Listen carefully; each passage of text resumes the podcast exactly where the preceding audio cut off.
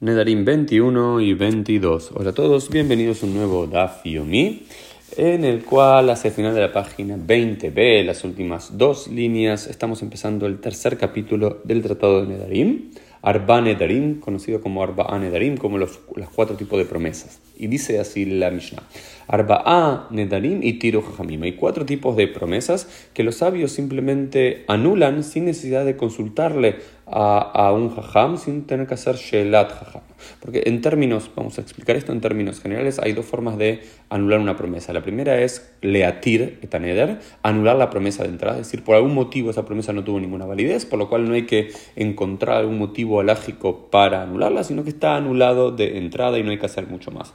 Y la otra es lishol Jajam, es ir a preguntarle a un Jajam una forma de anular esa promesa. Entonces hay tipo, cuatro tipos de promesas que ni siquiera hay que consultarle a un sabio, encontrar una forma, un petaj, una puerta para anular la promesa, sino que simplemente están anuladas de entrada. ¿Cuáles son estas?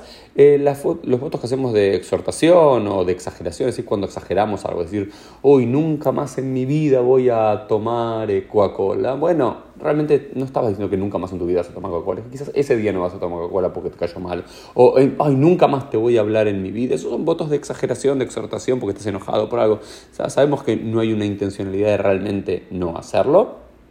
O, o ni siquiera voy a tomar una gotita de agua. No, en realidad no estás diciendo que no vas a comer mucho ese día, pero un poquito vas a comer, vas a tomar. Entonces, esos votos ni siquiera hay que encontrar una forma de, eh, de levantar eh, el la, la promesa que uno hizo, el voto que uno hizo, el neder que uno hizo, está anulado de entrada. Otros son Benediresh Gagot, unos son votos intencionales, si ese es un voto sin ninguna intención realmente, ahora la que me va a hablar, esos también están anulados de entrada. Y los que llaman Nidrei Onasin, aquellos votos que hacemos eh, que cumplirlos está fuera de nuestras posibilidades reales de hacerlo, ¿no es cierto?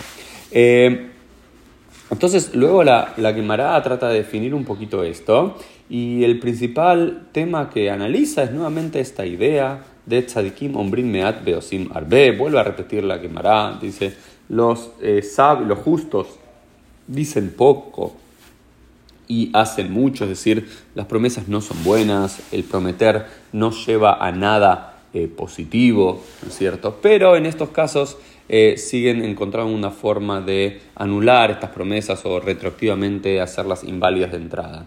Y uno de los eh, temas centrales que discute entre eh, la Gemara tiene que ver con algo que un jajam dice, que dice Ein pothim bejarata. Dice que si bien cuando después uno va a hacer una shelat jajam, uno va a preguntarle a un sabio que hizo una promesa y él la quiere anular, hay una tradición rabínica, unos sabios que dicen Ein pothim bejarata. No abrimos la puerta en relación a que uno tiene un regret, que uno tiene un lamento, que uno se arrepiente de hacerlo. Hay unos sabios que consideran que sí es cierto que se pueden anular las promesas, los sabios pueden encontrar formas legales para anular las promesas, pero no puede ser simplemente preguntarle a la persona, ¿te arrepentís de lo que dijiste? Y si la persona dice sí, la promesa esté, está levantada. Mientras que otros sabios dicen sí, la jaratá, Podjim jaratá, dice, sí, podemos anular las promesas basadas en el arrepentimiento. Entonces hay algunos jajamín que tratan de encontrar otras puertas. Por ejemplo, es, ¿realmente estabas pensando en esto cuando dijiste esa promesa? O si hubieses sabido que esta era la consecuencia, hubieses dicho esto. O cuál era tu intención real para hacerlo. Van encontrando puertas para anular la promesa que uno hizo, pero el arrepentimiento no puede ser la base para anular la promesa. Mientras que otros sabios dicen, sí, por supuesto, la jaratá, el, arrepentirse, es uno de los puntos centrales para poder eh, anular las promesas. Los, los jamim ahí traen algunas eh, historias interesantes. Por ejemplo, un sabio que está de acuerdo con anular las promesas en ese sentido, dice lo siguiente, si vos hubieses sabido que había un pincas, que había un, libro de anotaciones en los cielos que se abre al examinar tus actos luego de prometer. Hubieses prometido y la persona dijo no, inmediatamente disuelven el voto de esa persona. Luego la Gemara dice algo muy interesante, ¿eh? en la página ya 22a, que dice, ¿dónde sabemos que los jamim de alguna forma pueden eh, disolver los votos? Y traen de Proverbios de Mishlei 12-18 el siguiente versículo. Yesh Bot'e que medakrot hareb uleshon jamim marpe. Dice, hay algunas personas que cuando hablan atraviesan a alguien como una espada, es decir, alguien que esas son las personas que hacen promesas, ¿no? Eh, promesas atraviesan a las personas como espadas, atraviesan a sí mismos como espadas, pero después dice el versículo, pero la lengua de los jamín de los sabios puede curar. Entonces de aquí sacan los sabios una idea que ellos pueden tener la capacidad de anular las promesas porque hay personas que hablan y hablan con la fuerza de una espada y atraviesan y lastiman con una espada, pero hay una forma de solucionar lo que es el lashon, la lengua de los sabios encontrando puertas, ptajim, para anular ciertas promesas. Luego, algo muy interesante que aparece en la página 22 tiene que ver con el, enojo. Los jajamim entienden que una de las razones principales por las cuales uno promete eh, y se exaspera y promete prematuramente y no controla sus, promesas, sus palabras, tiene que ver cuando uno se enoja. Entonces los jamil dicen, Kola koes, kol geinom timbo, toda aquella persona que se enoja, todos los tipos de infierno lo dominan a uno, o eh, incluso que a uno le salen hemorroides por enojarse. Eh, y dice, Kol es todo aquel que se enoja, incluso como si tuviese la presencia divina frente a ti, no te importaría, pues estás tan ocupado en eso. Y Meshajeach Talmudó Mosif Tipshut, uno cuando se enoja se olvida todo lo que uno estudió, lo que uno aprendió y se comporta como un eh, tonto, ¿sí? Eh, y hablan muy mal de enojarse y enojarse está mal, está mal, está mal, una y otra vez.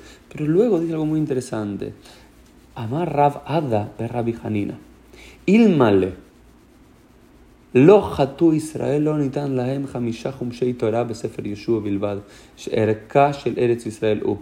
Dice, interesante, dice, si el pueblo de Israel no se hubiese enojado y no hubiese hecho enojar a Dios, solamente Dios nos hubiese entregado la Torah y el libro de Yeshua, pero no nos hubiese entregado el resto del Naj, el resto de todos los libros proféticos y el libro de, eh, los libros de los agigógrafos, eh, todos los otros libros de la Biblia hebrea. ¿Por qué? Porque todos esos, esos libros vienen a enseñarnos cómo los profetas se enojaban eh, con el pueblo de Israel porque el pueblo de Israel se había enojado o se había rebelado contra Dios. Entonces, de alguna forma, todos nosotros recibimos el Naj y seguimos viviendo eh, y aprendiendo de las palabras de los profetas solamente porque nuestros antepasados se enojaron. Entonces, bueno, enojarse está mal, pero a la vez hay cierta sabiduría que uno puede aprender generacionalmente a través de las consecuencias de, por lo menos, nuestros antepasados que hicieron enojar a Dios y nos envió los profetas y por eso tenemos la sección de los Nevil. Esto fue el Daf del día. Nos vemos Dios mediante en el día de mañana.